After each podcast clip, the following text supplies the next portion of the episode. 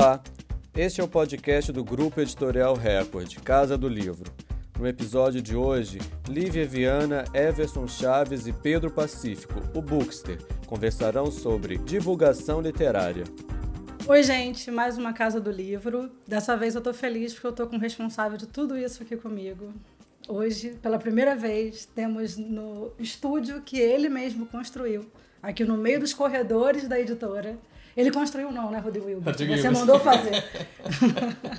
ele, o responsável pela construção desse estúdio no meio dos corredores da editora, Everson Chaves, nosso chefe de marketing do Grupo Editorial Record. E que bom que você está hoje aqui para conversar com a gente sobre o que é divulgar tudo isso. Oi, gente, bem-vindos a mais um episódio da Casa do Livro. É claro que a Lívia exagerou quando ela falou da minha participação na construção aqui desse estúdio que fica bem no centro, bem no meio do editorial da Record, né? Foi um super trabalho em equipe. Estou muito feliz de estar aqui, principalmente pelo nosso grande convidado de hoje, que é o nosso querido Pedro Pacífico. A gente fala muito sobre a quantidade de seguidores que ele tem no Instagram. Né? Ele já chegou a mais de 300 mil seguidores.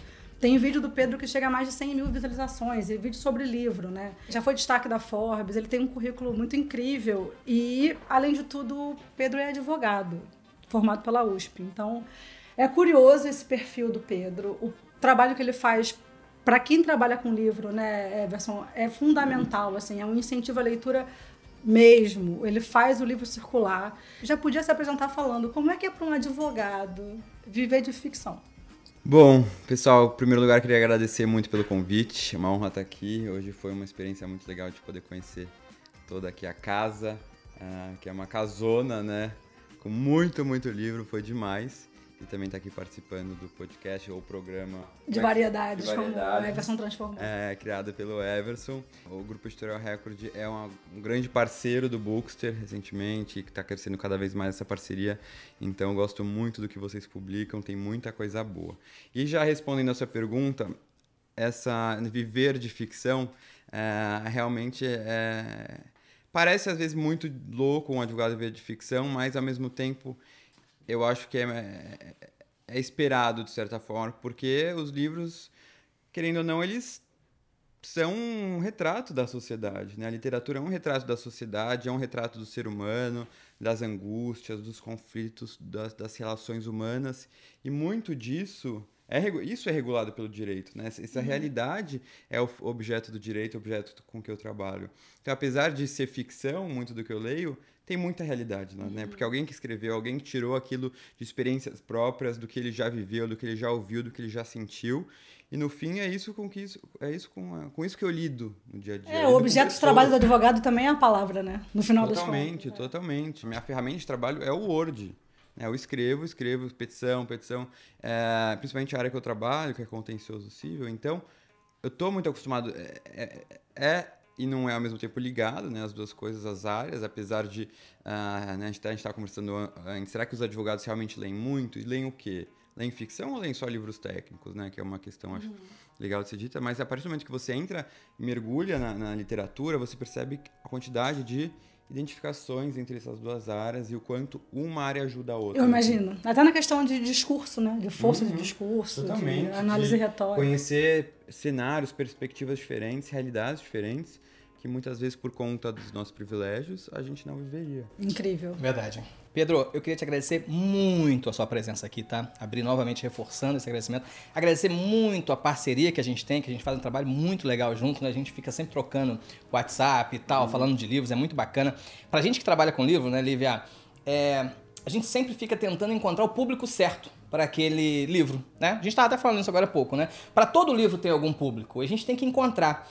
Aqui na Record, não sei se você sabe, Pedro, a gente é, possui o maior catálogo da América Latina. São mais de 8 mil livros em catálogo. São quase, é, ISBNs é? ativos, são quase 9. É uma coisa é, é. muito grande. Todo mês a gente faz reuniões, lançando dezenas de livros, né? E quando a gente faz essas reuniões, a gente fica sempre assim, esse livro aqui, como é que a gente vai encontrar o leitor desse livro? Como é que a gente vai encontrar o leitor daquele livro? Cada um tem uma especificidade diferente, tem um gosto diferente e tal. E o trabalho que você faz, o trabalho que os influenciadores literários fazem, é importantíssimo pra gente, é muito legal. A gente, a gente vê com prazer. Eu sou teu fã mesmo, assim, sempre. A gente tava almoçando agora há pouco, batendo um papo, né? E eu tava falando, não, eu vejo isso, isso é legal, uhum. e você faz isso e tal. E é muito legal. Aí eu tenho uma, uma curiosidade sobre isso, né?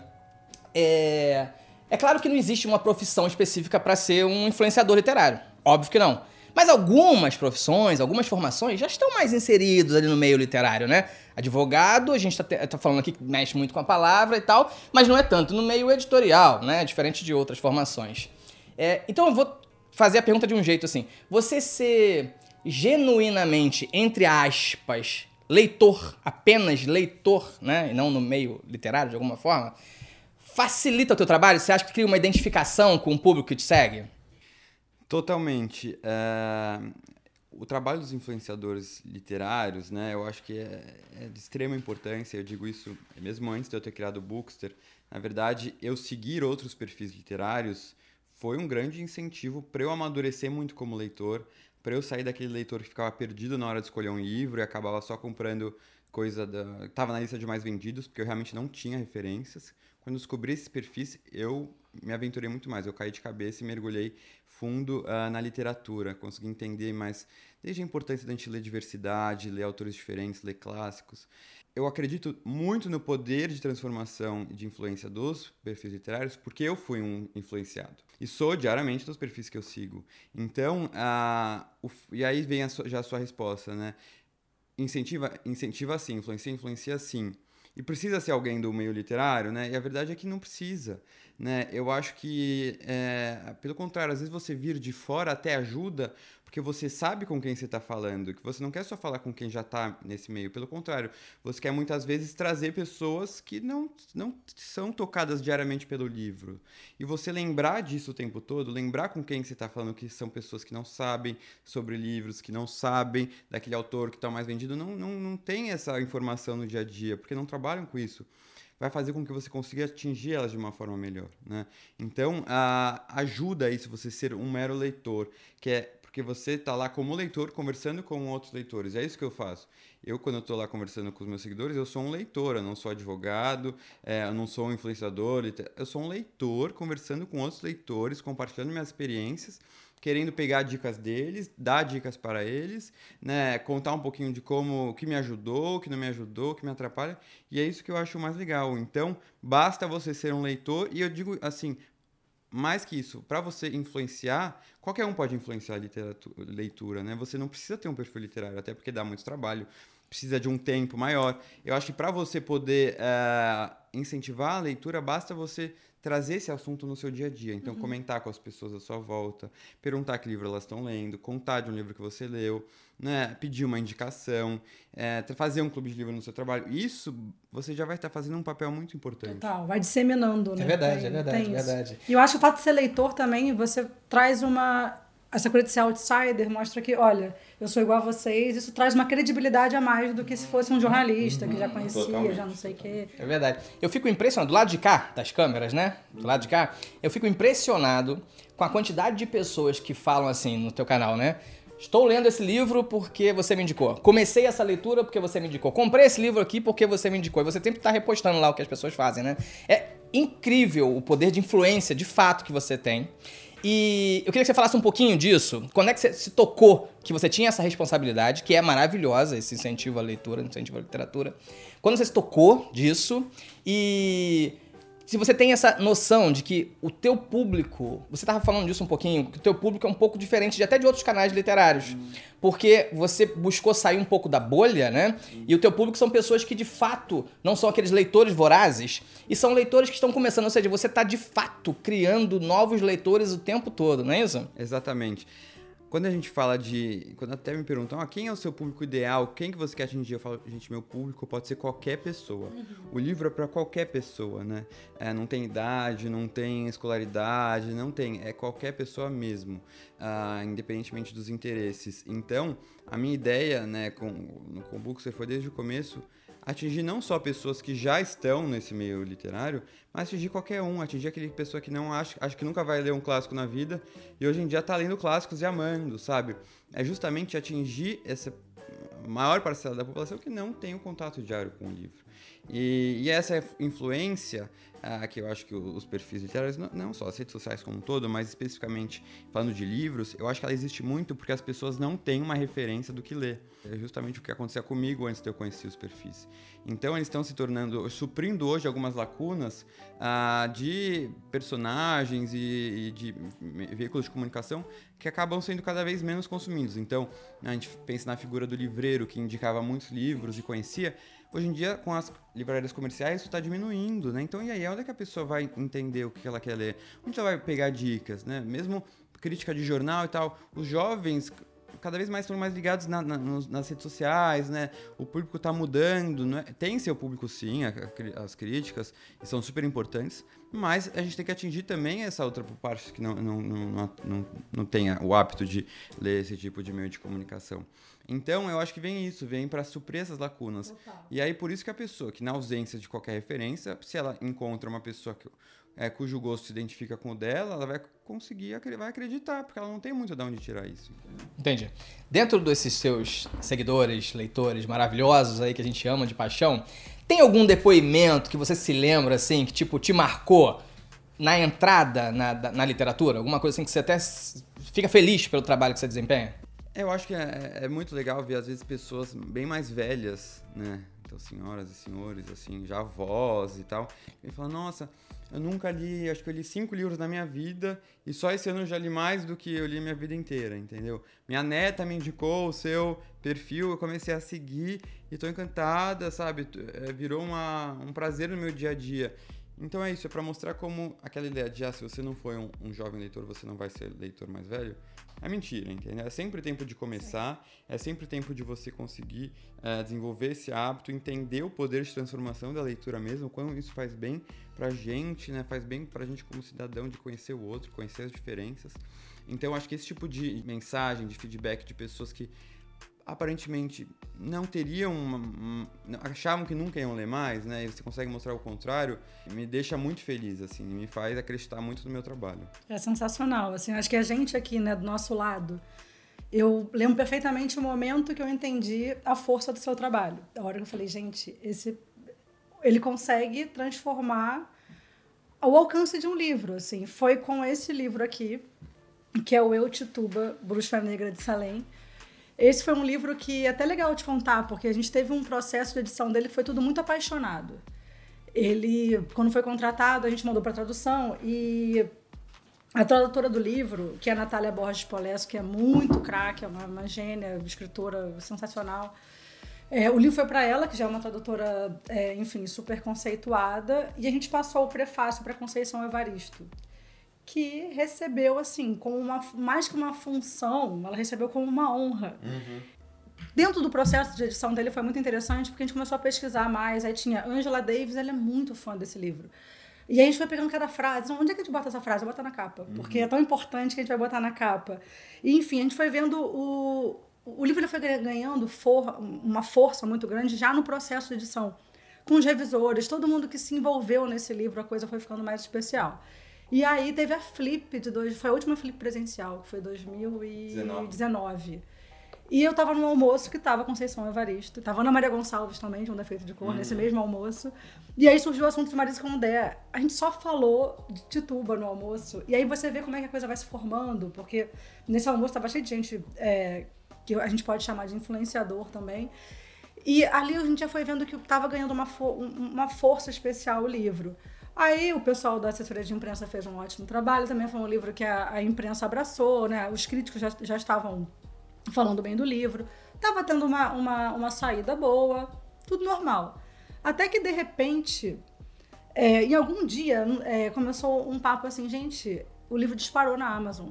O que, que houve? A gente começou a ver quem recebeu essa semana. Ah, fulana recebeu, não, fulana postou. Não, não sei o quê. De repente a gente entendeu que a força que tinha tido foi um pico de venda que tinha vindo por conta de um, acho que foi um post seu, foi. né, que foi no Bookster. E ali a gente viu que, gente, que poder é esse? Foi, foi muito foi muito rápido. Foi de uma hora para outra, assim, o livro um, um, foi parar em mais vendidos da, da, da, revista Veja.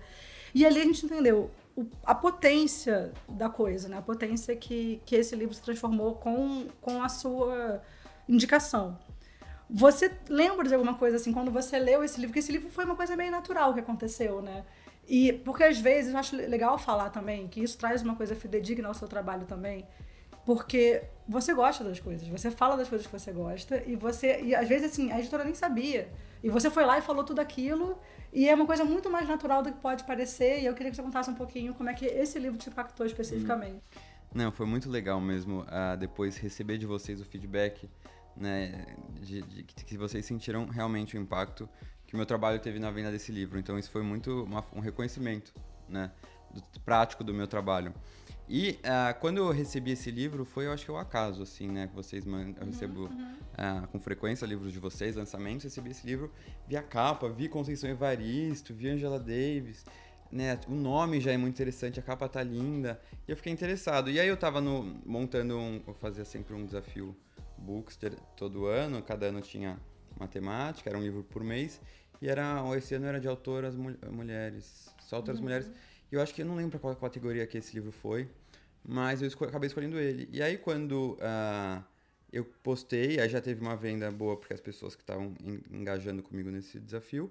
E aí, quando a gente começou a ler, tanto eu quanto as pessoas, começou a rolar um feedback muito positivo, assim. As pessoas, gente, eu tô amando, eu acabei um dia, acabei em dois dias, tô viciada, meu Deus. E o que eu achei mais interessante, logo no começo, no prefácio, foi é, é, entender a proposta da autora, que eu achei muito legal, assim. Ela conseguiu uh, né, unir ficção e, ao mesmo tempo, fazer um papel social muito importante de preencher uma lacuna histórica, né? Ela preenche a lacuna histórica que, que acabou deixando de lado a Tituba, uma personagem real, e ela usa a ficção para preencher isso, né? Então, o que, já que não sobrou, sobraram pouquíssimos documentos sobre a, realmente quem foi Tituba, como é que foi todo o julgamento dela, vamos fazer ela existir de alguma forma? E ela voltar e, e, saber ter o conhecimento das pessoas né, sobre a sua existência, não deixar ela renegada pela história aí que tem um filtro discriminatório uh, e elitista. E aí isso me encantou muito. E a escrita era demais, né? Você se, você se identificava com a Tituba, você ficava mal com ela. É uma história de muita, muita tristeza, de muito sofrimento. Uh, e essa leitura realmente começou um impacto. E aí acaba virando uma, né, uma pessoa vai indicando para outra. Então, Sim. começavam a me marcar muito, muito, muito, muito, muito nesse livro. É... E assim, foi um livro que me marcou mesmo. E eu continuo indicando muito, porque ah, acho que vale a pena ser lido mesmo. Tem assim. muita informação ali que dá vontade que todo mundo saiba, tem, né? Tem, tem, tem, E o legal desse trabalho do Pedro é que é, é de verdade. As pessoas sentem Exatamente. isso. Exatamente. Esse, esse, livro é uma coisa. É? Gente, de onde veio isso? Veio, veio do Bookster, né? Não foi uma coisa que a gente combinou, que a gente fez uma mega estratégia. Isso, isso é legal para as pessoas que Exato. seguem o, o, Pedro saberem, né? Quando a Lívia falou que disparou na Amazon, que a gente sente o primeiro momento na Amazon, né? Porque você fala hoje e as pessoas compram e tem a lista dos mais vendidos lá, que a gente dispara em posição. Mas vendeu bem em todos os lugares, vendeu bem nas livrarias físicas na época, oh, vendeu bem em tudo que é lugar, foi um sucesso. É, foi porque é onde a gente mede de imediato, né? Uma coisa que você falou agora que também tem, tem tudo a ver, que eu percebi já, que faz parte do seu trabalho, e, enfim, a gente aqui, eu, além da José Olímpio, sou responsável também pela Rosa dos Tempos, que é o selo feminista do grupo. E você falou sobre a questão de Tituba tava, foi uma história silenciada, né? Uhum. E que você, uma das coisas que você gostou foi indicar uma história que estava ali no ostracismo que você traz à tona. E a gente repara, por exemplo, só com os livros daqui, né, da Record, é, você indicou Só é para Todos, Harper Lee, a Simone de Beauvoir com As Inseparáveis, Alice Walker com Grace Copland. Você faz um trabalho é, de trazer à tona aquilo que possa trazer discriminação. Assim, a, a voz da mulher ainda é uma voz que uhum. está chegando numa aprovação. É, ainda existe a literatura, é, né, aquelas ah, a questão foi escrita por mulher, se literatura feminina existe, não existe. O que importa é, você está dando voz a muitas mulheres. E você sente que de alguma forma você precisava fazer justiça com as próprias mãos? De alguma forma, foi assim que isso aconteceu? Essa esse assunto, né? Uhum. De trazer muita mulher à tona. É, eu acho que a ideia de diversidade, e aí não, não vai ser nem só com mulher, eu acho que talvez começou com mulheres, mas grupos minorizados de uma forma geral, ela surgiu quando eu comecei a perceber que fazer uma reflexão sobre as minhas leituras, né? Quantas são mulheres? Quantos são autores negros? Que temáticas eu estou abordando? Tem autores LGBT, mais? Tem, não tem? E eu comecei a ver, gente, é tudo homem é, branco do eixo Europa Estados Unidos. Exato. E aí eu comecei a conversar com algumas pessoas, e algumas pessoas, não, porque eu escolho meus livros não pensando em quem é o autor. Na história, se a história eu gosto ou não. E aí depois é coincidência se tem mais homens ou não. Eu fui ver, não é coincidência. Essas, esses grupos minorizados têm uma dificuldade maior de acesso a grandes editoras, né, a divulgação. Então, veio a eu senti a relevância e a importância do leitor fazer esse trabalho de na hora de escolher um livro ele é, prestar atenção no que ele está lendo, sabe? Isso passou a ser um, um, critério muito importante na minha escolha das minhas leituras, né? essa diversidade, é, né? de dar a voz a grupos minorizados. É, e uma coisa que eu passei a falar bastante também é quando a gente pensa no bom leitor, né? que hoje em dia não é, a gente não tem que pensar só num bom leitor como aquela pessoa que lê muito, mas pensar num bom leitor como, acho que tem duas etapas além disso. Tem uma etapa anterior à leitura do livro, que é justamente essa compra consciente, né? Uhum. Pensando na diversidade, e uma posterior, que é isso que a gente também falou, de levar a leitura adiante, do incentivo que cada leitor pode que fazer. Que cada um pode fazer, né? Isso Exato. é muito legal de você falar. Muito legal mesmo, muito legal. Inclusive, lembrei aqui que o próximo livro que o Pedro uhum. vai falar é um defeito de cor. Uhum. Braço, em Vai ler esse nosso livro maravilhoso. Da próxima leitura. Que fez aniversário agora, né, Lívia? 15, 15 anos de publicação. Anos de publicação. Muito bacana. O Grupo Editorial Record preza bastante pela valorização das narrativas diversas. E agora, nesse mês de junho, que é o mês de orgulho LGBT, se você está assistindo agora nesse mês de junho, o Grupo Editorial Record está com uma série de ações com o objetivo de ajudar instituições de acolhida e apoio a pessoas LGBTs. São várias ações mesmo. Eu fiz até uma colinha aqui para me lembrar de falar tudo para vocês, tá? A primeira ação, em parceria com Quem Bindera, será vinculada à pré-venda dos Garotos do Cemitério, que inclusive o personagem principal é trans e será doação de binders para pessoas trans. Além disso, durante o mês de junho, um percentual do faturamento de todas as vendas de livros com temática LGBTs do Grupo Editorial Records serão revertidas em doações para ONGs e instituições de acolhimento a pessoas LGBTs pelo Brasil. E por último, a cada meta de venda de livros batida, é, livros serão doados para ONGs e bibliotecas. Você pode acompanhar toda essa programação na landing page especial que nós fizemos, que é leiacomorgulho.com.br. E lá também tem a programação de lives que nós estamos fazendo toda semana durante o mês de junho, tá bem? E por falar nisso, Pedro, o que você achou desse livro que nós te presenteamos? Sim, acabei de ganhar aqui o Adventuras de Arthur Less, que foi o vencedor do Pulitzer de Ficção de 2018, e eu já ouvi falar muito bem desse livro, estava doido para ler, e realmente eu acho que, né, pensando aqui no mês de orgulho LGBT, e até 2021 foi um ano bem marcante para mim. Na verdade, 2020, 2021, porque eu acabei saindo do armário, né, me, me assumindo gay. Ah, em 2021, em janeiro, eu fiz um vídeo né, no meu Instagram uh, falando sobre isso. Foi, uh, foi bem legal, teve uma repercussão bem, bem interessante. Eu recebi milhares de mensagens, tanto de pessoas que vivem dentro do armário, pessoas que já tinham saído e passaram pela mesma situação que eu, pais de pais que têm filhos gays, mães, uh, sabe? Foi muito, muito, muito legal essa troca, assim.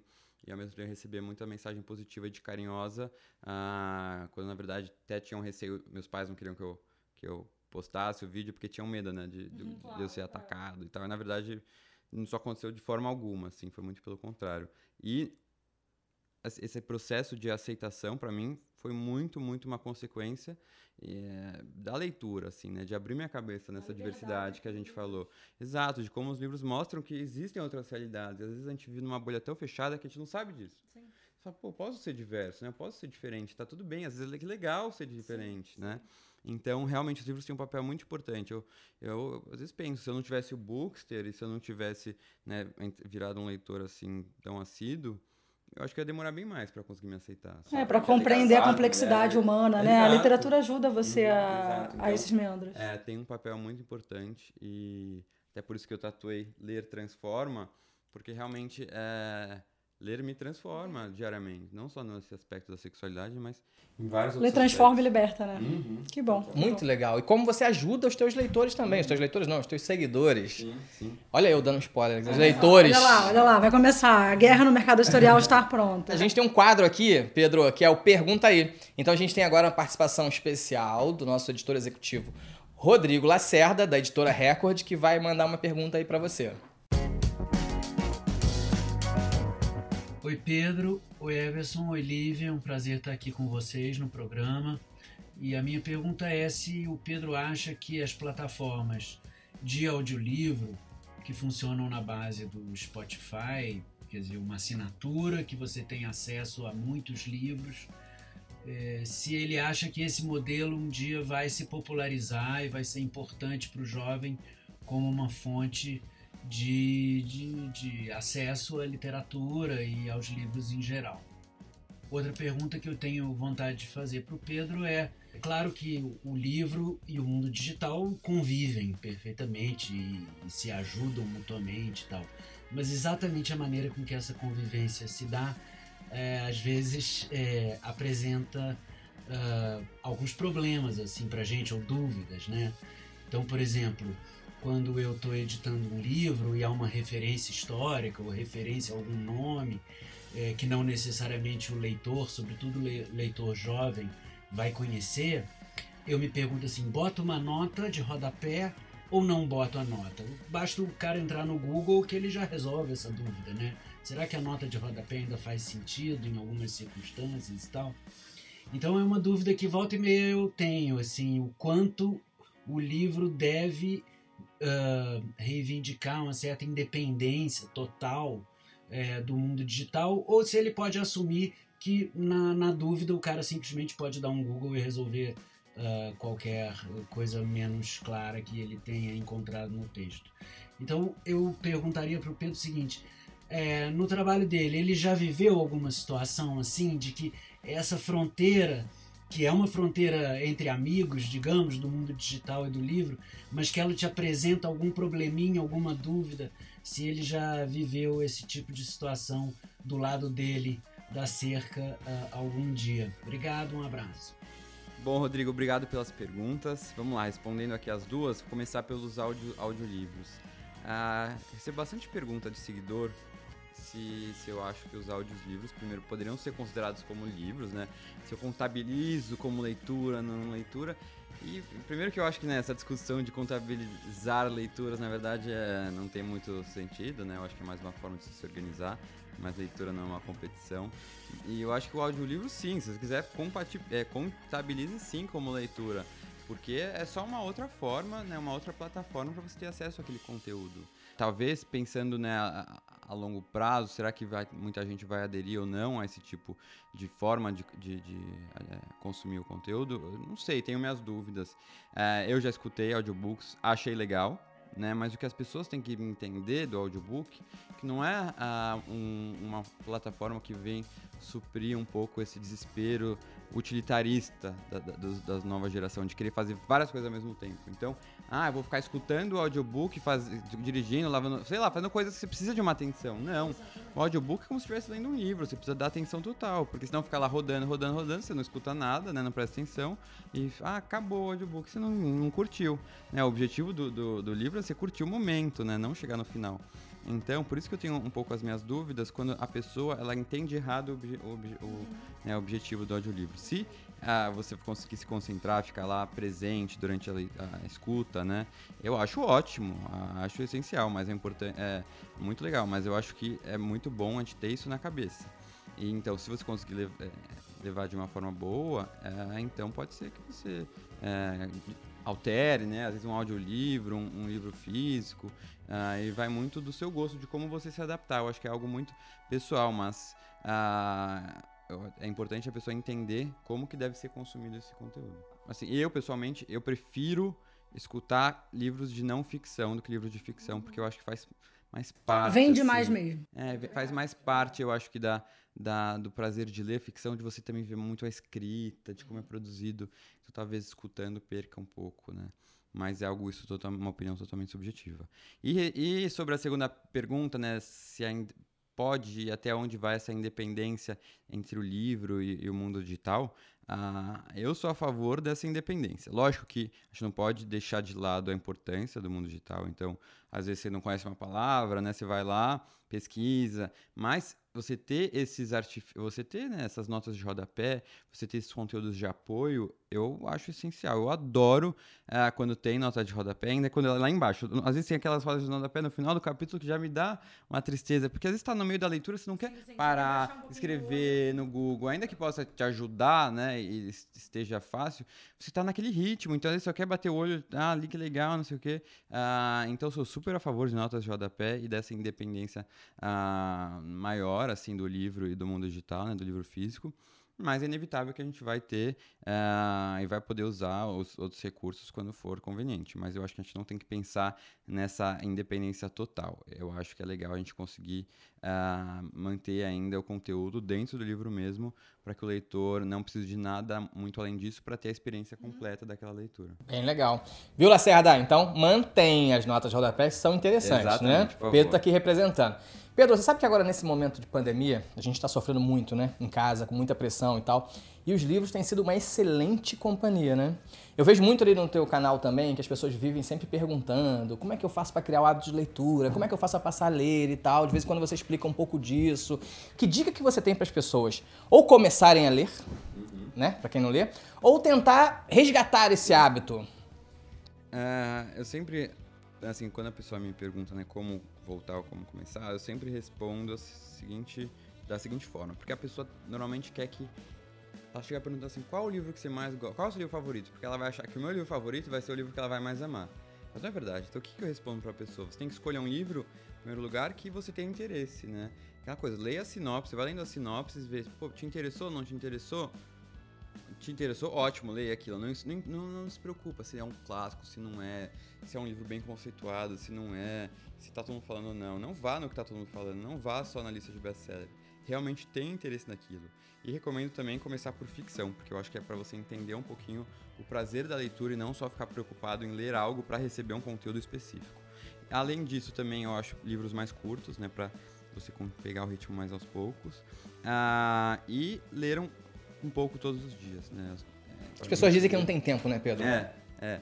é Mas sempre essa, sobra tempo para outras coisas, é né? isso, eu acho que na é. pandemia, é, né, durante essa quarentena, muita gente percebeu que a falta de tempo não, era um problema. Na verdade, o problema estava nela mesmo, porque a pessoa se viu em casa com mais tempo, ah, e aí falou, e agora? Por que eu não tô lendo, né? Então... E você então fala muito ali também, né, Pedro? Não tem problema a pessoa gostar de autoajuda? Uhum. Não tem problema a pessoa gostar de um thriller, de uma fantasia? Não, que não, ó. Ela tem que curtir, e quanto mais você conseguir diversificar suas leituras, melhor né? Ah, vai muito, eu acho, de você conseguir entender a importância de conhecer outros gêneros, se aventurar, não ficar só naquela, naquela zona de conforto. É, mas essa regra de ler um pouquinho todos os dias, eu acho que é essencial e ela ajuda muito. Né? E aí, quando ele fala ler um pouquinho, é isso, 10, 15 minutos já é o suficiente. Então, essa desculpa muitas vezes usada né, de falta de tempo acaba não colando mais, né? Hoje em dia a gente consegue levar o livro em qualquer lugar, né? Você, vai estar numa sala de consulta esperando, tá fazendo alguma coisa numa fila, num transporte público, tá em casa antes de dormir, 10 minutinhos, né? É, e não, não vale para e-book, mas para livro físico, eu quero dizer. É tão importante também, é tão bom aquele descanso da tela, né? Dar um uhum. tempinho da tela, pegar um papel, assim, você olhar pro. Eu adoro. Pra mim é super uma, um ritual. Uhum. Pra mim também. Ler um pouquinho é, antes de dormir é, é ótimo. É tirar aquilo ali, você, você descansar um pouco a tela. Desligar um pouco, né, Lívia, daquele momento digital o dia inteiro. É, eu acho que tem isso. A gente tá acabando, né, gente? Mas uh, um pouquinho antes da gente terminar.